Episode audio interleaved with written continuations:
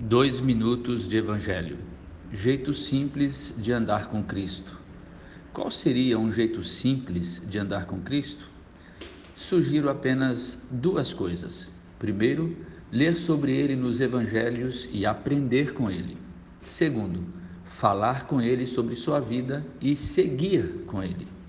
Leia os Evangelhos e preste atenção aos ensinos de Jesus e em como ele se relacionava com as pessoas.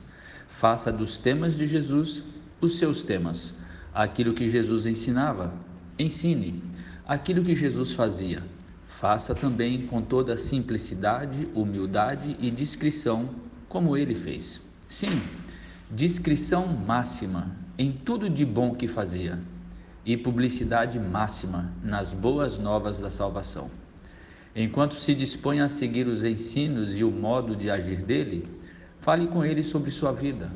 Ele mesmo disse para pedirmos o que precisarmos em nome dele. Podemos falar com ele e aguardar a direção dele.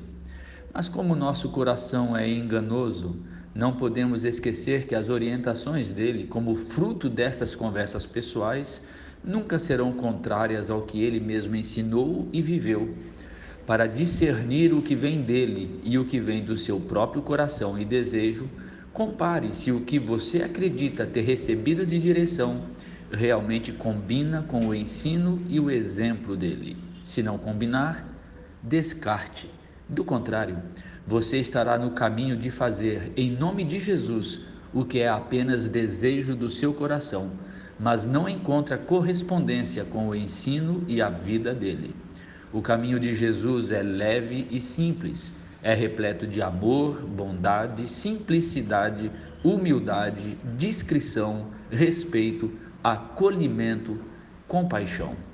O discípulo de Jesus não é um super crente, é apenas um discípulo.